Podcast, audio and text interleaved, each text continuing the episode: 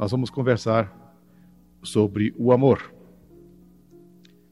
Com que frequência nós ouvimos essa expressão ser utilizada? Ouvimos, ah, eu amo o meu pai, eu amo a minha mãe, eu amo meu cônjuge, eu amo meus filhos, eu amo a minha pátria, eu amo a minha cidade. Enfim, nós dizemos que amamos uma série de pessoas, uma série de lugares, de situações. E realmente essa expressão é bastante comum ser citada em nossa vida. Fala-se tanto em que eu amo isto, que eu amo aquilo, que dá a impressão que o nosso planeta está mergulhado dentro de uma atmosfera de amor. Entretanto, de outro lado, nós ouvimos também a existência de guerras, normalmente atribuída à falta de amor entre as comunidades, entre os povos. Nós ouvimos muito a respeito de desarmonia, de desavenças no interior dos lares. Essas desarmonias, essas desavenças também são atribuídas à falta do amor. Nós notamos muita desarmonia entre as pessoas que trabalham nos escritórios, nas fábricas, nas repartições públicas. E, novamente, podemos atribuir isso que as pessoas brigam, disputam de uma forma desarmoniosa por não expressarem amor. Ficamos diante de duas condições absolutamente opostas e que aparecem com uma abrangência muito grande. De um lado, nós falamos com muita frequência que nós amamos, amamos, amamos. E de outro lado, as situações da vida nos mostram que há uma absoluta falta de amor. O amor está ausente em grande parte das situações de nossa vida. E essa situação sempre incomodou a mim pessoalmente. Em razão disso, eu comecei a meditar sobre essa questão e vou ter oportunidade hoje, inclusive, de relatar a minha experiência nesse campo. Se existe uma contradição nas afirmações de que se ama quando comparado com as situações reais da vida, eu comecei a ficar preocupado comigo mesmo, porque também é frequente o hábito a maneira de se expressar também se utilizando dessa palavra amor. Quantas vezes eu falei no sentido de amar os meus pais, de amar a minha esposa, de amar a minha filha, de amar as minhas netas, de amar a minha pátria, de amar a cidade em que eu vivo. Quantas vezes eu terei dito isso também? Mas será que esta afirmação que eu particularmente vinha fazendo expressa uma realidade que corresponde efetivamente à manifestação desta energia poderosa que é o amor? De início, comecei a meditar sobre isso. E a primeira pergunta, que requeria uma resposta, no sentido de identificar quais seriam as características básicas do amor. A primeira que surge, o amor é imutável. Isto quer dizer que se eu amo uma pessoa, verdadeiramente, em hipótese alguma, em situação nenhuma, eu poderei vir a não amar essa pessoa. Se aquilo que eu declaro, que eu penso que é amor por uma pessoa, e mais adiante, num relacionamento conflituoso, eu posso até vir a sentir ressentimento, raiva por essa mesma pessoa, eu estarei diante de uma situação onde eu sou obrigado a admitir que aquilo que eu falava inicialmente de amar aquela pessoa não correspondia à realidade. Essa é uma das características básicas do amor, a sua imutabilidade. Quem ama, ama sempre, não há retorno. É uma situação que se mantém pela eternidade. Esta é uma das condições básicas do amor. Uma outra coisa que nós podemos trazer para a nossa consideração como característica do amor é a sua universalidade. E o que devemos entender aqui por universalidade? Isso quer dizer que o amor, para que ele verdadeiramente esteja presente em nossas vidas, de uma forma irrestrita, em favor de todas as criaturas, em favor de tudo aquilo que nos cerca, em outras palavras, em favor de toda a criação de Deus.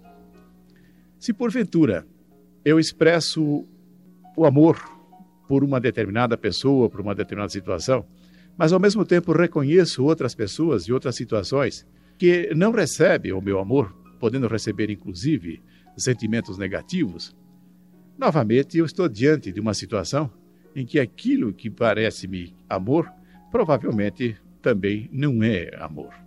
Que conclusão eu cheguei pensando a respeito disso? É que até o dia em que isto se deu, eu vivia numa tremenda ilusão. A ilusão de que já era portador do amor, que enfim já tinha adquirido a capacidade de realizar, de transmitir esse sentimento em favor das pessoas. Na realidade, as minhas manifestações não atendiam a essas características que eu acabei de mencionar, que o amor é imutável, é também universal, deve ser dispensado a todas as criaturas, a toda a criação de Deus. Mas ainda também uma outra característica que nós podemos atribuir ao amor é o seguinte: o amor ele se expressa de uma maneira natural, sem a necessidade de que haja uma motivação exterior para que ele possa ser manifestado. Vamos dar um exemplo.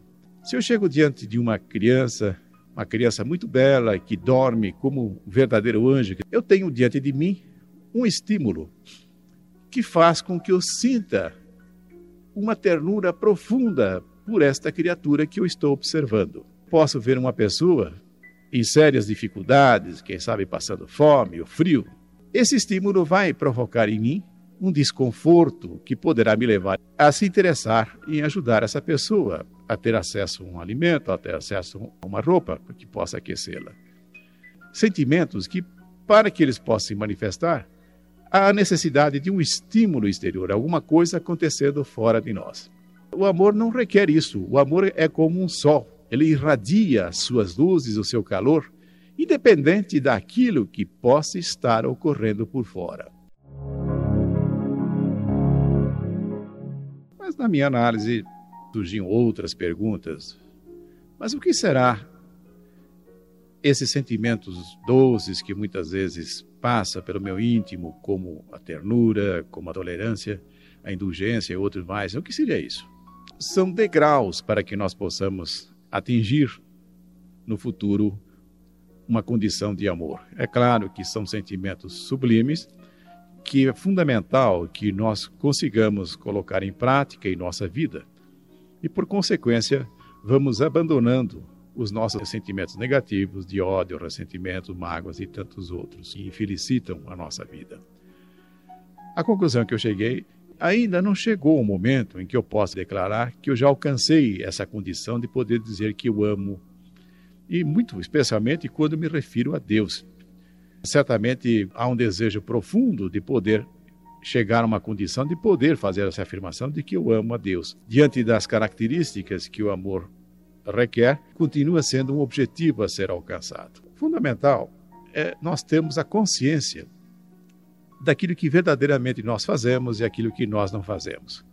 A ilusão sempre nos leva a querer atribuir uma condição de realização que nós ainda não estamos fazendo. Uma declaração na direção de que nós amamos, estou me referindo especificamente à minha experiência pessoal, que ainda é uma ilusão, ainda é querer entender que já alcançou um estágio que, na verdade, ainda não alcançou. E qual seria a desvantagem de supor que alcançou um estágio que, na verdade, não alcançou? A desvantagem é a seguinte: toda vez que nós entendemos que já atingimos um objetivo, já realizamos um determinado resultado, entendemos que não há mais nada por fazer, a tarefa está completada. E veja, nessa questão do amor, eu diria que a tarefa nem começou direito. Como é que nós podemos apresentar essa tarefa como algo concluída, como algo que já está ao nosso alcance? E uma outra maneira de ver essa questão do amor é nós termos isso como a conquista do autodescobrimento. Eu diria mais que o amor, nós não podemos nem classificá-lo como um sentimento. O amor é um estado de ser. Nossa essência divina, que nós estamos querendo alcançar, ter percepção dela, através desse caminho que nós chamamos de autodescobrimento. Então, no momento em que nós conseguirmos eliminar todos os anteparos que dificultam a percepção da nossa condição interior, da nossa condição divina, até o momento em que isso não acontecer, não haverá possibilidade de nós nos expressarmos dessa maneira, sendo o amor.